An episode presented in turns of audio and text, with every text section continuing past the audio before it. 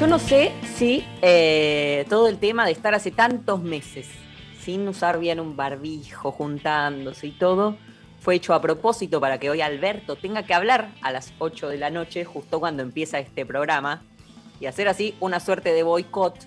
Pues sabían que, bueno, iban a pasar cosas polémicas acá hoy. Bienvenidos a eh, Nica Vida, a este programa, este lugar, este espacio que tenemos los miércoles en Nacional Rock, en la radio pública. Soy Ivana Sherman, me voy a quedar con ustedes hasta las 9 de la noche. No está claro si Alberto hablaría en cadena o eh, solo en un mensaje, eh, si es cadena bueno, entrar a la cadena cuando corresponda. Hoy teníamos ganas de hablar, bueno, lo hemos discutido bastante con, con Lali Rombolá, con la productora de este programa, eh, de alguna cosa un poco menos dura. No sé si es menos dura igual, porque el amor romántico tiene, tiene consecuencias después en nuestra, en nuestra forma de ver el mundo, en nuestra forma de vernos a nosotros, que terminan a veces en cuestiones, en cuestiones trágicas.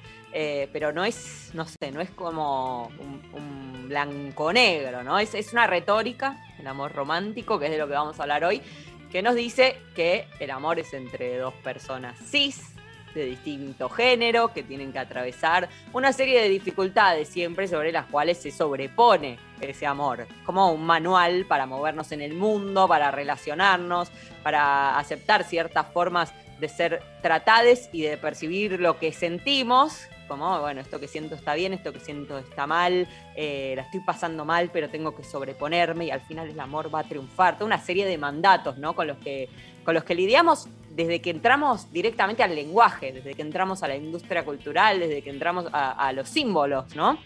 Y con una particularidad muy específica en América Latina, que es el melodrama que es parte de nuestra identidad, está en todas partes, en nuestras telenovelas, en nuestra música, en nuestros chats personales en, nuestra, en nuestra percepción del romance, ¿no? Hay un, agregado melodramático que no sé si en otros lugares, en otras regiones o continentes tiene tanto peso. No sé si la industria cultural masiva es fácil de consumir porque nos habla de nosotros o si nos habla de nosotros para que sea fácil de consumir. Obvio que es un nosotros muy, muy limitado, como decía antes, una chica rubia con un chico rubio, muy esbeltos, ciséteros, mandados a ser por los dioses, tallados por los dioses para encajar el uno con el otro. Y la mayor parte de la humanidad, la verdad que no se ve ahí, no está.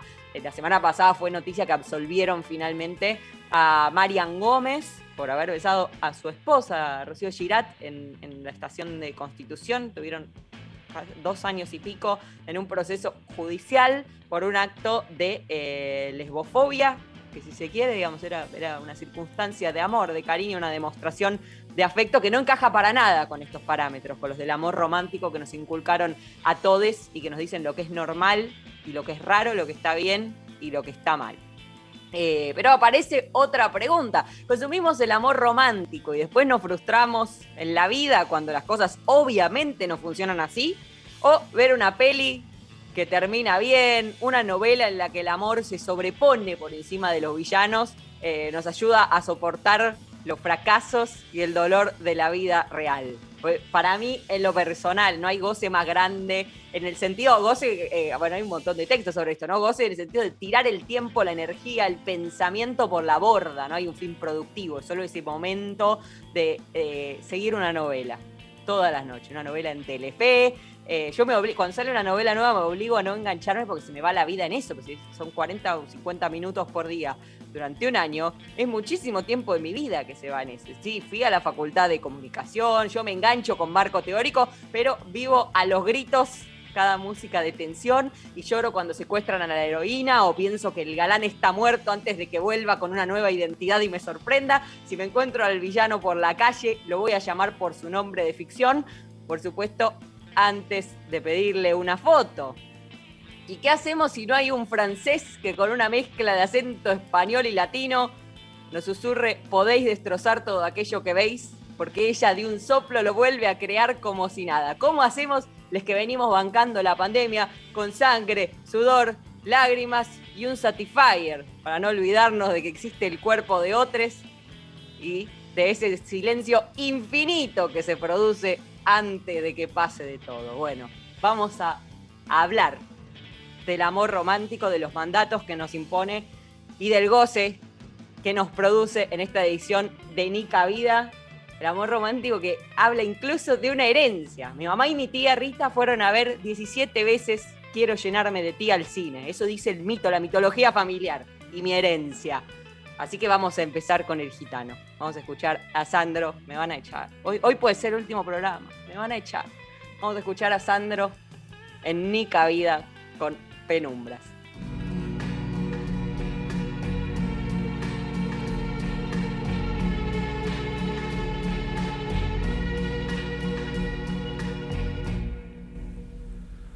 La noche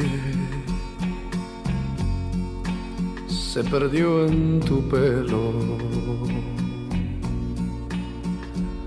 La luna se aferró a tu piel. Y el mar se sintió celoso y quiso en tus ojos estar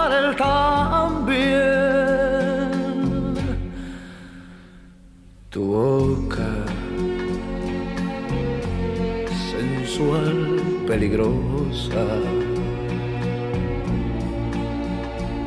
Tus manos, la dulzura son.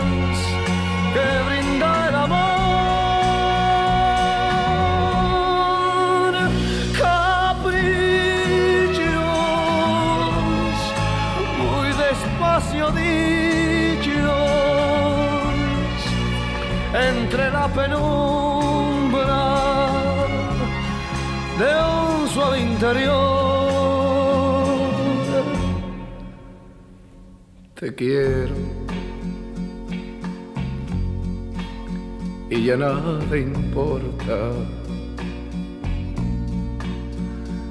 La vida lo ha dictado así.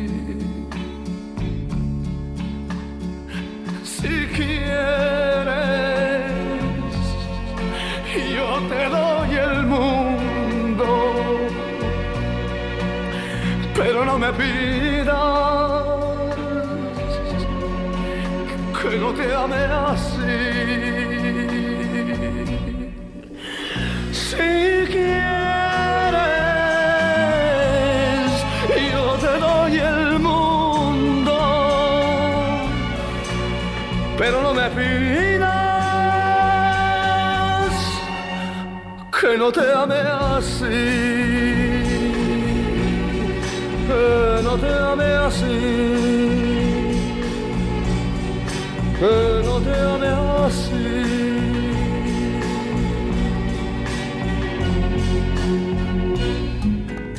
Nica Vida por 937 Nacional Rock. Soy Luciana Pecker, periodista y escritora, autora de Putita Golosa por un feminismo del goce y Sextiame, Sexo y Amor en la Era de las Mujeres Decentes. Somos Hilda Latolo y Celia Alba, realizadoras del podcast Temperamento Sentimental, un podcast de señoras poco deconstruidas. Hola, acá Hilda. Yo creo que un poco es necesario, un poco nada más, es necesario desarmar la idea del amor romántico, pero también es como esto de que a veces es medio un mal necesario, porque tampoco me imagino un mundo sin romanticismo. Y pienso que sí, que estaría re bueno desarmar el amor romántico, pero también me pregunto si se puede, si podremos. Pienso que es una empresa bastante grande en un mundo capitalista y heteronormado como el que vivimos. Lo que yo pienso sobre el amor romántico es que claramente, después de tantos años de construir el amor, de escribir sobre amor en libros y en notas, imagínense que hace 22 años ya escribía las 12 de página 2 y pensábamos cómo desarmar que para una piba fuera normal que el novio le pegue o le diga que no pudiera hacer un trabajo con un compañero, era que claramente teníamos que decir que hay ideas que les decían como amor romántico que no las eran. Incluso hay cosas que nos pueden parecer obvias, que no lo eran hace 22 años cuando empezamos a pelear contra los noviazgos violentos. Si te lo pones a pensar un poco, a veces es como estar en un en medio en un callejón sin salida. O bueno, tal vez el desarmar el amor romántico sea no sea otra cosa más que transitar ese callejón que en apariencia no tiene salida hasta que bueno, en algún momento aparece o no aparece nunca, pero en el transcurrir te van cayendo algunas fichas y vas haciendo lo que mejor podés. Por otro lado, pienso que es una narrativa que nos constituye, o sea, cuando no lo pienso como un método de captura, pienso que, que sí, que es parte mía y y hasta lo reivindico, como que me genera mucha vitalidad. También mucho sufrimiento, un montón de veces, claro, pero pienso que lo asociamos, sí, con lo trágico, con todo lo que no está bueno, pero pienso que también esa intensidad eh, para algunas de nosotras es muy importante. No sé si hay un más allá, no sé si hay un amor no romántico. Y si lo hay, me lo imagino como un lugar muy desértico y como de una asepsia sentimental que la verdad no me interesa habitar. Sí, en muchos casos la idea de amor romántico está ligada a algo más goloso, más cariñoso, digamos una caja de bombones, un oso de peluche, palabras melosas, abrazos, o a estar realmente muy enganchada, enganchado con alguien, ser cariñoso, etc. Y esa idea a la que la palabra romanticismo también nos puede llevar no es una idea que yo quiera desarmar.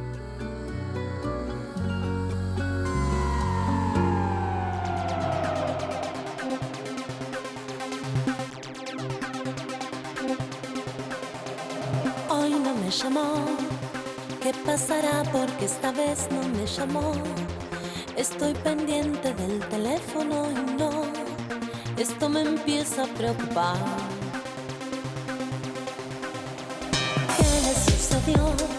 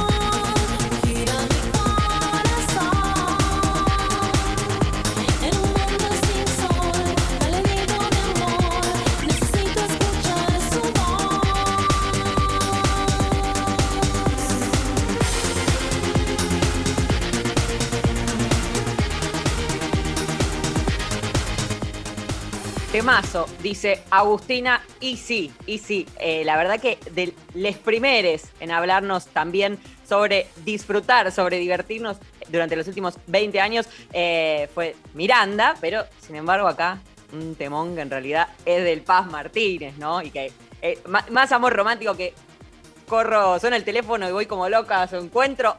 No hay. Bueno, es de la época de los teléfonos, pero no hay. Si quieren escribirnos algún tipo de cosa acerca del amor romántico o de lo que sea, 11 39 39 8888. Ese es el teléfono de Nica Vida durante esta hora. Después es de Estamos en la Luna. Pero 11 39 39 8888. Hasta las 9 nos quedamos en Nacional Rock.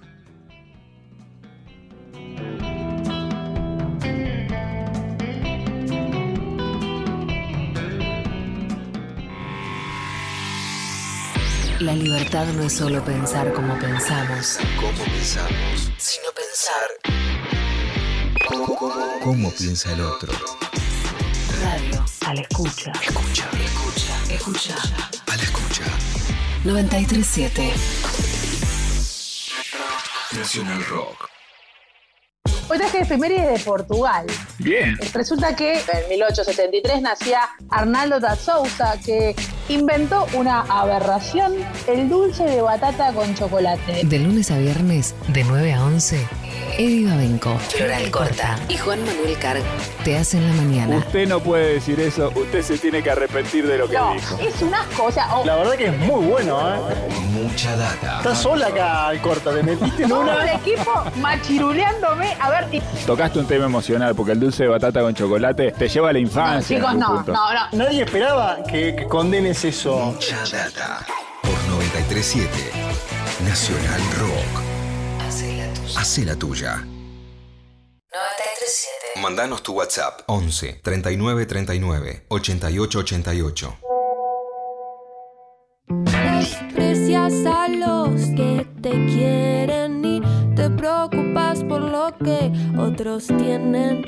Siempre tu egoísmo priorizaste. Nunca te cuestiones, solo volví a perdonarte.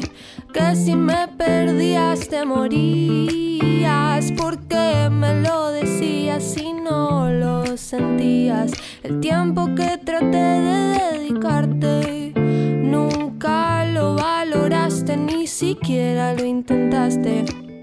Porque siempre te ibas, sin importar que me perdías. Fue que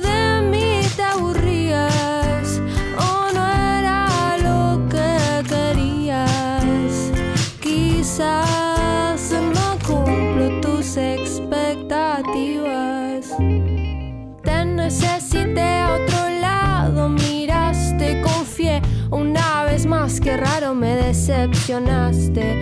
Tanto prometiste estar para cuidarme. Yo solo te pedí no vuelvas a ilusionarme. Mensajes que borré y no me animé a mandarte. Las noches que no pude dormir por pensarte. Te acercabas y al alejarte volvías. Qué mal que no te decidiste todavía. Siempre te ibas, sin importar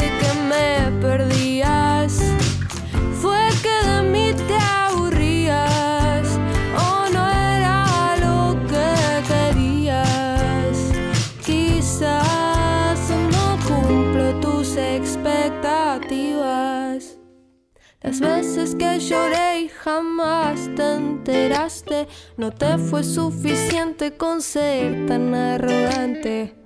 Si sabías que ibas a lastimarme, no te costaba nada solo avisarme antes.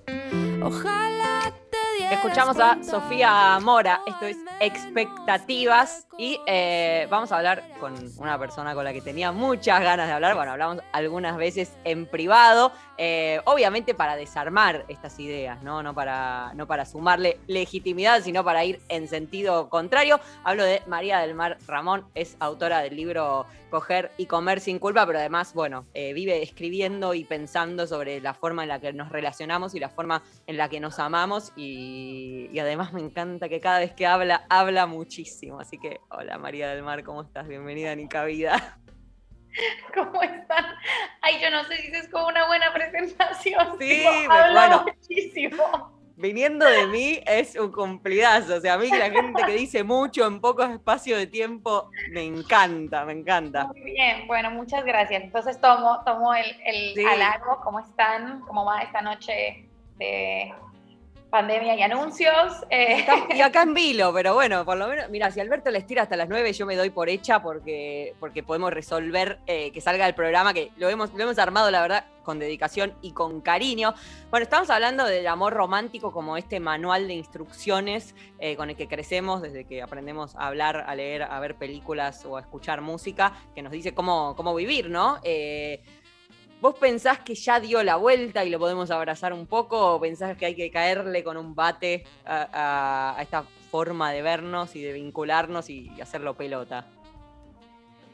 Yo creo que, o sea, yo lo que, como a lo que he llegado, igual eh, hay que aclarar, yo esto lo digo hoy, si pasado mañana hay una idea superadora, la compro y la abrazo totalmente. Eso creo que es algo como muy importante de, de cuando uno habla de estos temas y es como, si bien no, no son discusiones recientes, eh, nosotras sí somos jóvenes y quizás la discusión pública y la democratización de este debate sí es un poco más reciente. Entonces, hay que tratar de, de bajarle un poco a la, soberbia de, de ciertas ideas y ver que una puede también ir contradiciéndose a lo largo del tiempo e incluso se puede contradecir al mismo tiempo, como se puede contradecir en presente. Bueno, es Eh, que ese- con con todo esto pasa eso también, ¿no? O sea, es como a mí, me, o sea, sí, yo digo, esto me formatea, me hace esperar X cosa de las personas con las que me vinculo y todo, pero a la vez a mí me gustan los finales felices. ¿Qué querés que haga? O sea, ya la vida es triste y si encima voy a ver una película, leer un libro y angustiarme muchísimo, eh, no- ya no hay de dónde agarrarse. No, por supuesto, yo creo que, que para mí como lo, lo que hoy me parece un poco más humano y más lógico es la comprensión de- del deseo eh, de estos finales felices y más bien como me, me opongo un poco a esa bajada de línea de lo que tenés que hacer es esto, como ya está resuelto, lo que tenés que hacer es tener responsabilidad afectiva y buscar a alguien con responsabilidad afectiva con vos y decirle no sé qué. Y, y para mí, como creo que, que esa era una postura en la que muchas de nosotras estuvimos y estábamos y estábamos como realmente muy enganchadas con tener la respuesta. Y hoy creo que, que, el consenso entre lo que deseamos, lo que nos es posible y nuestro propio proceso político de, de pensarnos también como sujetas políticas dentro de nuestros vínculos es mucho más difícil de lo que creíamos que era. O sea, no es tan listo, lo hicimos, resolvimos el amor romántico y resolvimos la explotación laboral que sucede encubierta en relaciones heterosexistas y cómo la heteronorma eh, nos somete a algunas cosas y ya está, el amor no duele, pum, pam, pim. Y resulta que no es así, o sea, para nadie es así. Recién hace, hace un ratito las chicas de- del podcast de Temperamento Sentimental, que aprovecho para recomendarlo, hablaban de el riesgo de caer en una especie de asepsia sentimental, que me parece que ni siquiera es posible, porque ¿cómo haces para que todo sea prolijo, perfecto, que funcione y que, que no haya conflicto y sobre todo que no haya desencuentro? Nunca, nunca me relaciones sin desencuentro, no sé cómo se hace. No sé cómo es. No, sé sé cómo, cómo es que dos personas se encuentran, las dos tienen ganas de lo mismo. De Tienen lo mismo al mismo tiempo, porque viste que además es como de lo mismo, pero ahora sí o sí, vos no, y después al revés, y después lo mismo, pero más o menos, y lo mismo, pero más abierto, lo mismo, pero más cerrado. Es, es- esa asepsia no, no sé si existe. No, no sé si existe y yo tampoco sé si es deseable. Eh, y ojo, creo que, creo, o sea, lo creía, lo creía hace un par de años y lo creía en el momento en el que, en el que también estábamos como poniendo algunos temas sobre la mesa y que creíamos que, que la forma de, de hablar, de que por supuesto, de vuelta, el amor romántico funciona como una pátina para encubrir violencias y para encubrir como estas explotaciones, era negando el conflicto entre, entre las parejas y negando incluso que aun cuando esto funciona de, de esta manera y como que este engranaje eh, de opresión se sostiene el amor romántico, eso también nos afecta y estamos totalmente legitimadas a querer entrar en esa y como y, y a, y a habitar un poco como esa, esa tensión entre reconocer que hay unas estructuras y, y, reconocer como este patriarcado que todo lo permea y al mismo tiempo tener los mismos deseos que teníamos. Y yo creo que, que ahí, o a mí lo que me pasa es como, estoy harta de que me digan que, que tengo que modificar el deseo porque nadie sabe bien cómo, no hay un método claro y entonces termino como en una espiral de no puede ser, termino deseando los mismos bárbaros y los mismos vínculos horribles de siempre y además soy mala feminista por esto. Bueno, ahora hay, hay mucha culpa, sí, una, una tiene bastante culpa por casi todo. Claro, entonces como no terminé de resolverlo, no me funcionó, no pude hacer el, el, el, la deconstrucción sentimental en un año y ahora además me siento culpable ideológicamente. Yo creo que la forma de, de, poder salir de eso es un poco habitando lo contradictorio y lo complejo que es desear eh, una, una vida sexoafectiva que racionalmente comprendemos que muchas veces es insana, pero que igual muchas de nosotras, muchas personas siguen deseando entrar como o siguen reproduciendo algunas de esas formas eh, que no son del todo feministas y que no son del todo justas. Y a partir de ese reconocimiento es un poco más fácil desmantelarlo en el diálogo, ¿no? Como uno tiene un poco más de herramientas cuando se declara falible, como bueno, me, me, me siento muy mala para resolver este problema y para deconstruir el amor así como así, entonces voy a tratar de ir parte por parte. ¿Cómo hago para decir esto? ¿Cómo hago para pensar esto? ¿Cómo hago para que esto no me duela tanto? Capaz lo que tenemos es, más, sí, más herramientas para lidiar con eso, porque también es esto, ¿no? no, eh, si nos formatean, ¿no? De fábrica, como que en realidad lo que viene es un final feliz y cualquier cosa que no es el final feliz del encuentro ese, sin, sin destiempos, eh, es un fracaso. ¿Y cómo haces con ese fracaso? Capaz es tener más herramientas para poder eh, racionalizar eso y decir, bueno, esto no funcionó, habrá otra cosa después. Bueno, y además creo que, que, las últimas, como que todo esto que viene saliendo de Sara Ahmed y como realmente el acceso a de, de, nosotras a estas lecturas es muy interesante porque es no existe tal cosa como la felicidad. O sea, el final, el final no feliz ser feliz. Como no existe para vos, no existe para tus amigas que están casadas y tienen hijos, como no existe. La gente vive con muchas complejidades pequeños momentos de paz, pequeños momentos de alegría y de resto como un, una, un lidiar con el conflicto. Y ahí es un poco más, como no sé si es mejor, pero quizás es un poco realista plantearse las, las relaciones como, bueno, esto no es lo que, lo que le falta a tu vida para, para ser feliz, pero no porque tienes que buscar dentro de ti y tienes que realizarte, sino porque tal cosa no existe. Tranqui. no lo tenés, pero no porque está fallada vos, sino porque no. Claro. Es que igual también hay una operación, así pasa mucho con lo de cuando se debate, que algún día deberíamos hacer un programa de eso, ¿no? Cuando se debate el amor propio, que es como, es eso, es como que estuviera fallada vos porque no podés amarte a vos misma, cuando en realidad hay una estructura que te golpea y te dice que estás mal permanentemente, de la cual forma parte obviamente eh, el amor romántico, pero hay como, hay algo ahí de que, mira, la falla va a estar porque esto que estás aspirando a algo que no existe. Esto no existe, como al menos es más honesto, quizás es un poco más desesperanzador, pero a una le pasa mucho eh, poner como esas, esas expectativas y todo el sistema además te lo reproduce, ¿no? Cuando te ames a vos misma, eh, cuando realmente te quieras, alguien te va a poder amar. Mentira, hay gente que se odia profundamente, igual está en pareja y además es poliamorosa, o sea, tiene varias parejas. Y hay gente que, que se ama muchísimo y se tiene lo más alto y no se la banca a nadie. No y, también pasa. no existe, o sea, no pasa eso. No es que cuando vos hagas algo, entonces alguien te va a querer no, es, es una, son desencuentros y encuentros, hay tiempos, hay momentos muy complejos para distintas personas, hay disponibilidades distintas y a veces enganchaste con alguien o alguienes que, que, tienen que tienen intereses parecidos a los tuyos y disposiciones similares a las tuyas.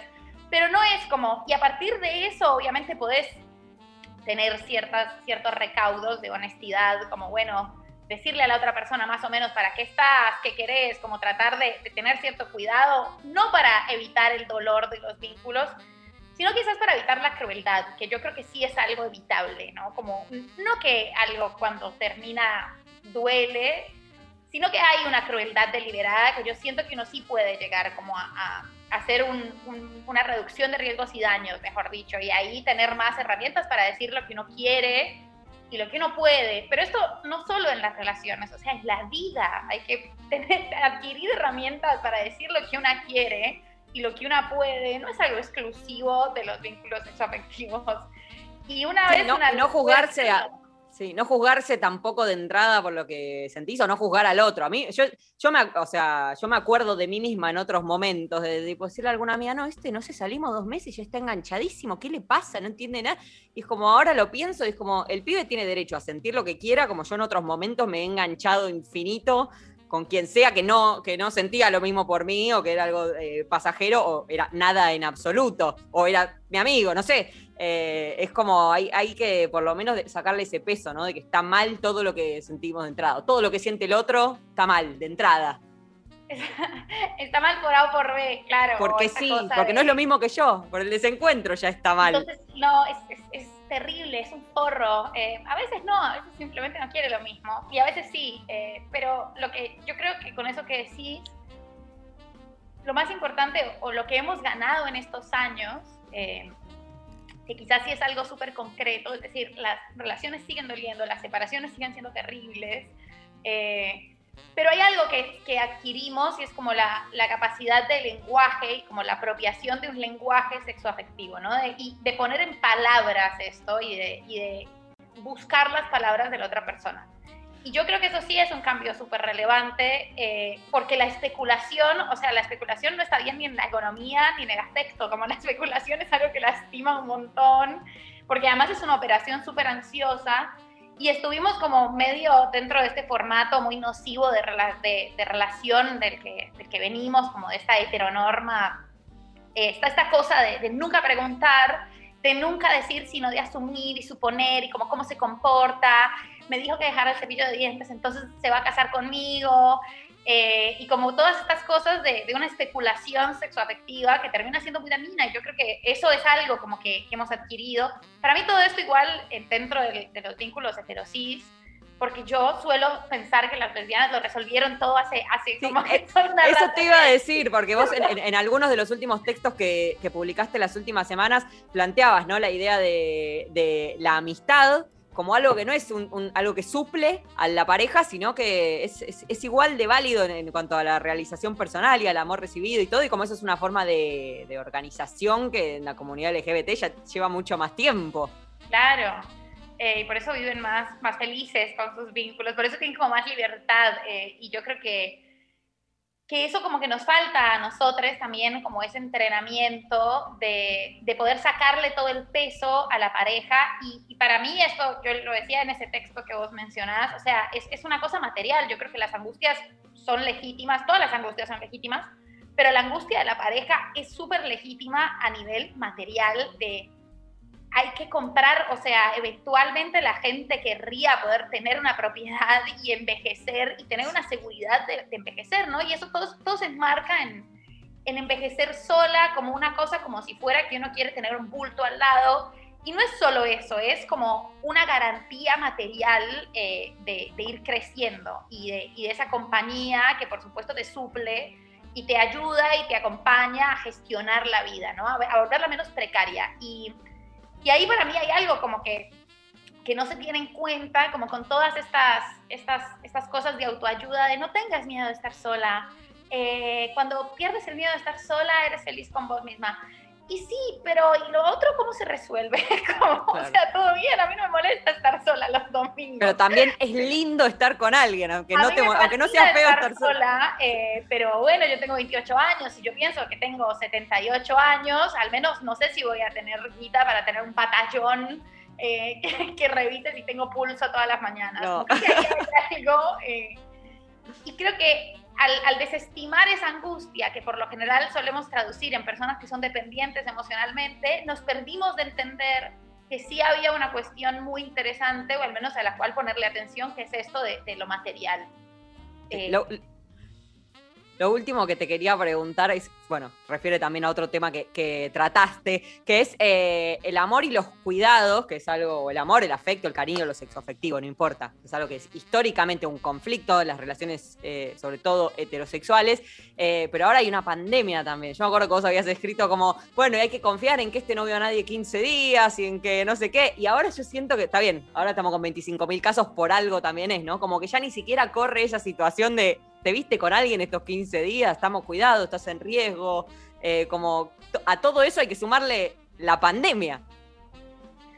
La pandemia lo grabó todo. eh, Grabó todo. Sobre todo, claro, volvió muy, como volvió muy íntimos los vínculos, los privatizó mucho, en, un- en un- como los últimos, digamos que hace dos meses estuvo otra vez la cosa, como, otra, como volvió un poco al espacio público, pero la privatización de esos vínculos para mí jugó bien y mal, creo que la, la cuestión de la confianza y de los cuidados es súper compleja. Hay que hablar más.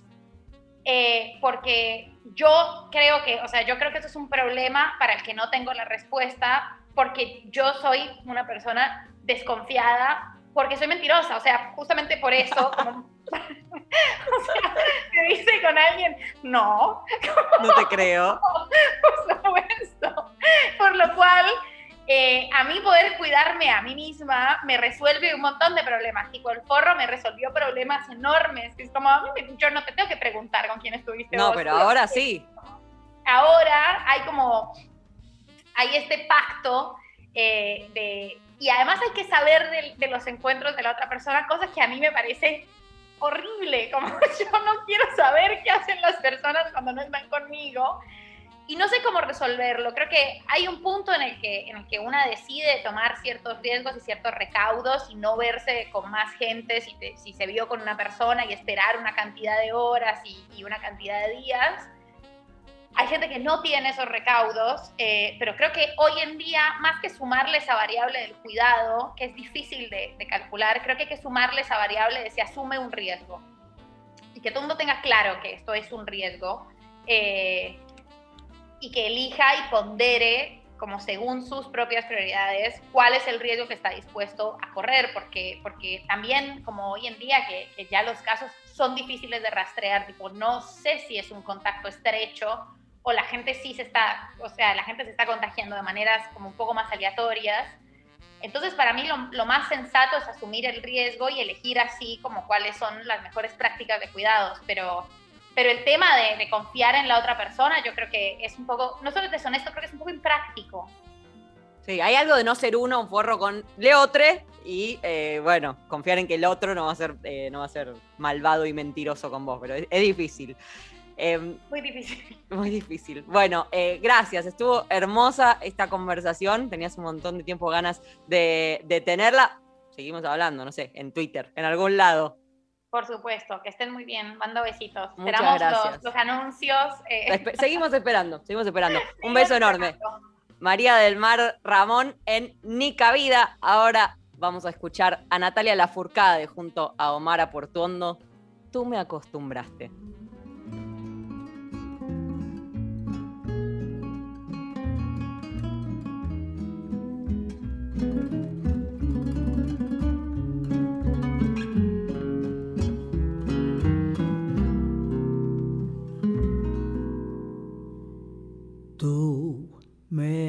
Acostumbraste a todas esas cosas y tú me enseñaste que son maravillosas.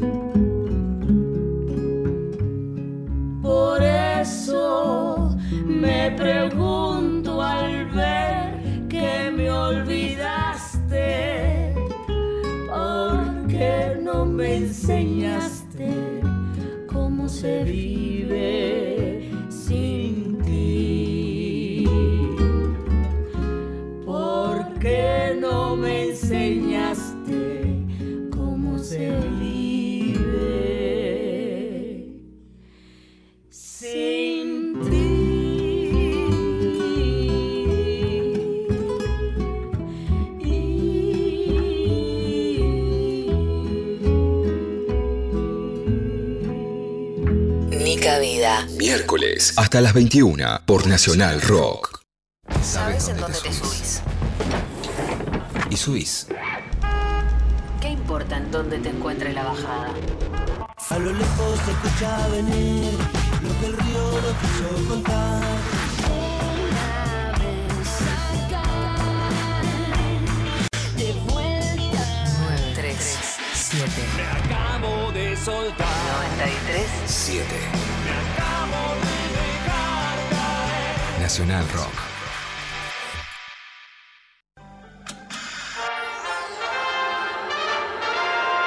Esta segunda ola que como un tsunami japonés amenaza con llevarnos a todos puestos, tiene que ser detenida y no depende ni de los Avengers ni de ningún superhéroe de Hollywood, que siempre terminan salvando al mundo en las películas, pero en la vida real se terminan encanutando las vacunas. No, esto depende de cada uno, una y une. Así que a tomar distancia con el barbijo bien puesto y las manos lavadas. 937. Nacional Rock. Hacé la tuya. Hacé la tuya, pero no hagas cualquiera. Termina el día lejos de casa. Estamos jugando al carrera de mentes. Estamos en la luna. Yo me acuerdo que tenía una categoría. Sí. Era la mar en coche. Un viaje por la música y la imaginación. Era como todo lo que no podían poner en el de matemática, en el de biología, en el de historia, iba a mar en coche. De todo un poco. Te apuesto. Estamos en la luna. Más o menos como la categoría de este programa. De lunes a jueves, de 21 a 0. Con Frankie Lando, Grisel D'Angelo y Agustín Camisa. Estamos en la luna. Por 937. Nacional Rock. Hacé la tuya. 937. Estamos en Facebook. Nacional Rock 937. Nica Vida. El consumo irónico de Amalia Granata. Ivana Sherman. Miércoles, de 20 a 21. 937. Nacional Rock.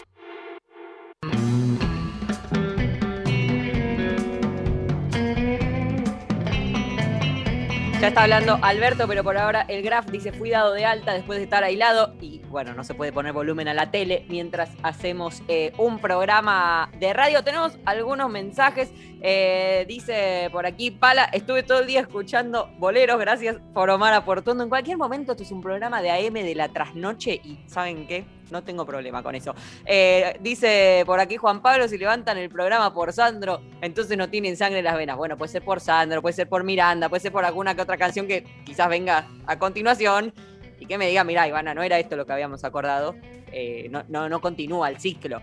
Eh, pero bien, si quieren, si quieren enviar algún mensaje, 11 3939 8888 es la, línea, la línea de WhatsApp. Fíjate la vejez que manejo de Nacional Rock.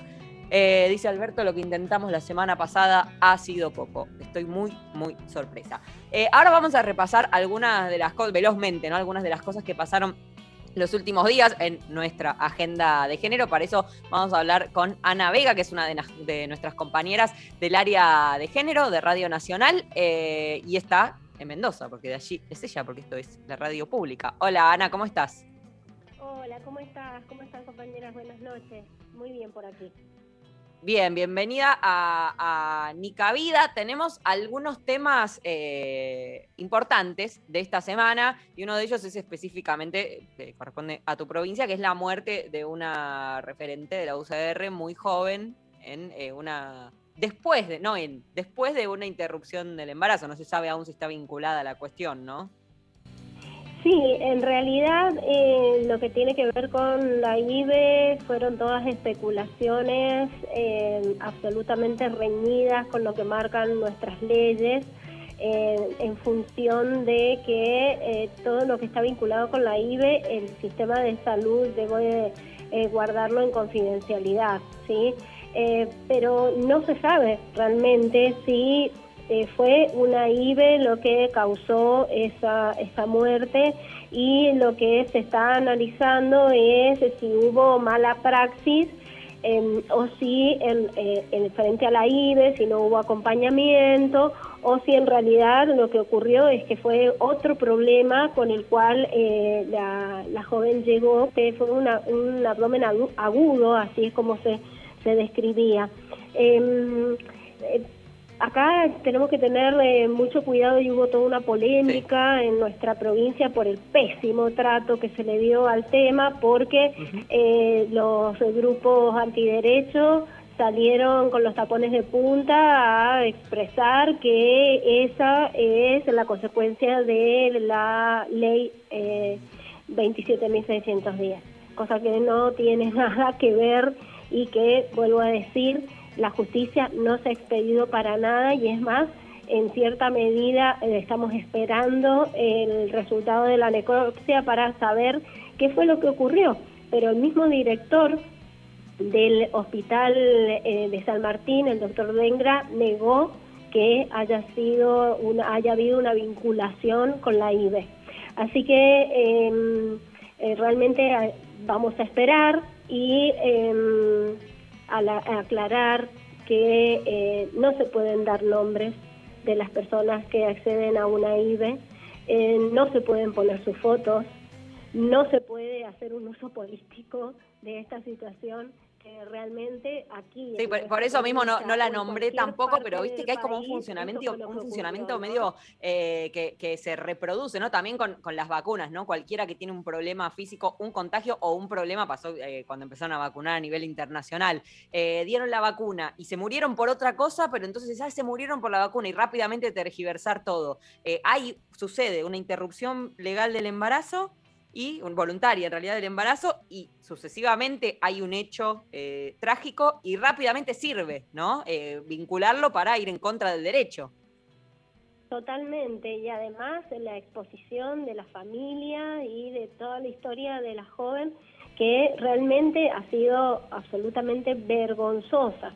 El, el inicio de todo pasa, y eso es lo que creo que la justicia también tiene que analizar, quién eh, dio a conocer esta información desde el sistema de salud, porque la ley 27.610 pone el foco específicamente en el respeto por eh, la intimidad de las personas en el equipo de salud, donde no se puede dar a conocer jamás el nombre de las personas que requieren eh, que se cumpla su derecho al acceso a una interrupción voluntaria del embarazo. Entonces, aquí Entonces, empezamos y de ahí empezamos a tirar el hilito de la perversidad, ¿sí? De quienes, eh, de la perversión, perdón, de quienes eh, usan esto eh, políticamente para atentar contra los derechos de las mujeres y de las personas gestantes, ¿no? Y eh, si, si hablamos de atentar contra los derechos, hay dos temas más eh, que, que esta semana han llamado mucho la atención en la agenda de género, que tiene que ver el otro también con que ya se cumplió un mes de que Tehuel de la Torre no está con nosotros. Desolador. Estamos hablando, sí, terrible, de este joven trans de 22 años que salió de su casa para asistir a una reunión la- eh, laboral y desapareció, ¿sí? No se supo más de él. Además de que se cumplió este mes, lo que ocurre también es que el Ministerio de Seguridad de la provincia de Buenos Aires ya emitió una resolución a través de la que ofrece una recompensa de un millón y medio a dos millones de pesos para quien pueda aportar información sí sobre el paradero de Tehuel. El Ministerio de Seguridad eh, dice que va a aportar ese dinero a quienes eh, ofrezcan información fehaciente que pueda contribuir a determinar el paradero de Tehuel y realmente ya lo que se está buscando con todo el dolor es eh, el cuerpo de Tehuel, porque... em, Ya cuando pasa determinado tiempo es muy difícil esperar, eh, ¿no? Sobre todo con, con detenidos que no, no declaran, no hablan. Exactamente. Recordemos que son Luis Alberto Ramos, es el hombre que le ofreció trabajo a Tehuel y Oscar Montes, el, el chatarrero de la zona, eh, sobre eh, los cuales hubo seis allanamientos donde se han encontrado indicios que son los que permitieron dar con él. Ramos está detenido, sí, por los delitos de privación ilegal de la libertad, de encubrimiento y falso testimonio, y Montes por encubrimiento y falso testimonio. Y ahí es donde em, eh, surge la desesperación, sí, de la familia y de todas y todos y todas los que estamos buscando a cada uno, cada uno de nosotros que desaparece porque no se los traga la tierra, ¿sí? Así que aquí tenemos eh, realmente eh, una desaparición por una situación de género que tenemos que estar atentas y atentos y bueno, esperemos que pronto haya alguna novedad, que es esta cuestión vinculada con, con eh, dar este dinero, otorgar este dinero a quien pueda aportar datos, eh, pueda ayudar y pueda traer un poco de luz sobre esta situación.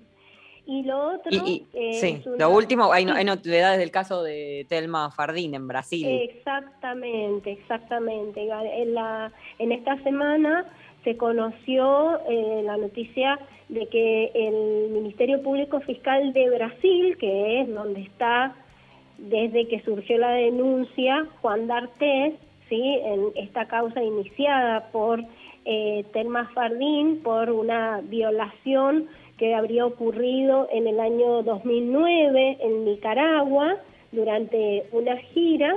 El Ministerio Público eh, de Brasil ya formuló la acusación formal contra D'Artés, porque Brasil estaba como bastante eh, en silencio, podríamos decir, al tener alojada a esta persona que se fugó, ¿no? Eh, en esta conferencia de prensa que dio junto a actrices argentinas, esta grupa tan importante que eh, luego de la denuncia de Fardín ha tenido declaraciones fundamentales en distintos temas que tienen que ver con el, con el feminismo, en esta conferencia Telma también informó que Martín Arias Duval es su nuevo abogado y que cuenta con la colaboración de Amnistía Internacional, lo cual da una proyección eh, muy importante a este caso. Eh, Sí, además de que ya tiene entonces causas abiertas de Artés en Nicaragua, en Argentina y en Brasil. O sea, eh, como decís, ya es una es. trascendencia eh, regional. Por eso, eh, la justicia brasileña ya con todos estas, estos elementos eh, inició un exhorto internacional para que de esta manera eh, las pruebas puedan estar a disposición de la justicia, ya fueron enviadas, analizadas y consideraron que había mérito suficiente, dijo Telma, que eh, precisó que entonces se había presentado esta acusación formal contra D'Artés, que ya está en manos de la, eh, del juez interviniente. Eh, es importante recordar lo fundamental que fue esta denuncia que hizo Telma en su momento y ella lo recordó una vez más, chicas, 1% de los casos en los cuales se hace una denuncia por abuso sexual, 1% llega a juicio con condena y sentencia firme. Y esto hay que cambiarlo en la justicia. El problema es que muchísimas veces entre los acusados tenés gente del establishment, gente del poder. Aquí en nuestra provincia tenemos jueces acusados por abuso sexual. Así que imagínate eh, cómo se esconden todas estas causas y lamentablemente eh, esto es lo que hoy está ocurriendo y que hay que modificar. Así que eh, vamos a estar atentas, atentos y atentas a eh, todas estas novedades porque realmente eh, necesitamos que haya más justicia por Tehuel, por Telma y por cada una, uno, una de las personas que eh, por motivos, por razones de género, sus derechos son vulnerados. Bien, Ana, muchas gracias por, por este panorama y hablaremos otro miércoles probablemente. Muchísimas gracias, un gusto. Un beso enorme. Era Ana Vega, compañera mendocina del área de géneros de Radio Nacional. Eh, Alberto anunció medidas que de momento eh, no podría racontar, pero que tienen que ver, incluye la suspensión de las clases y tiene que ver con el área metropolitana de Buenos Aires, donde recién dijo se, eh, se, mm, se concentran los casos. Es muy importante, más allá de las medidas necesarias, súper necesarias, que cada uno pueda pensar en quien tiene al lado, en el riesgo que corre, en la necesidad de camas que se empiezan a acabar y cuidarnos y resignar alguna cosa alguna vez en pos de, nuestra comunidad. Eh, ¿Algún mensaje más antes de despedirnos? Me copa esa música estilo trasnoche. Bueno, ¿quién les dice? Me terminan pasando ese horario. No, no lo sabemos. Eh, hasta aquí esta edición de Nica Vida, en la que nos ocupamos de desarmar y de rearmar algunas cosas sobre el amor romántico. El beso para Jorge Escobar, que puso en el aire este programa, para Lali Rombolá, que lo produjo tan amorosamente, valga la redundancia, para Hernán Espejo, que lo musicaliza siempre, pero hoy es todo mi culpa y mi responsabilidad. Así que, Hernán, nada que ver. Cualquier cosa con Ivana Sherman, el miércoles que viene a las 8 de la noche nos encontramos otra vez en Nacional Rock.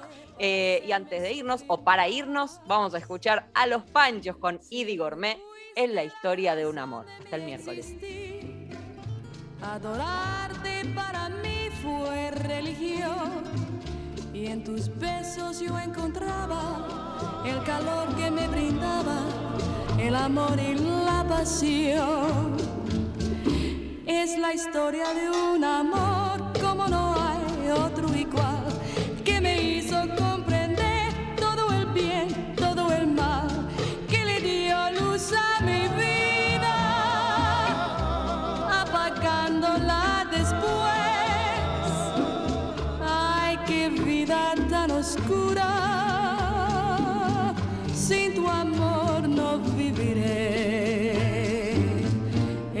la historia de un amor.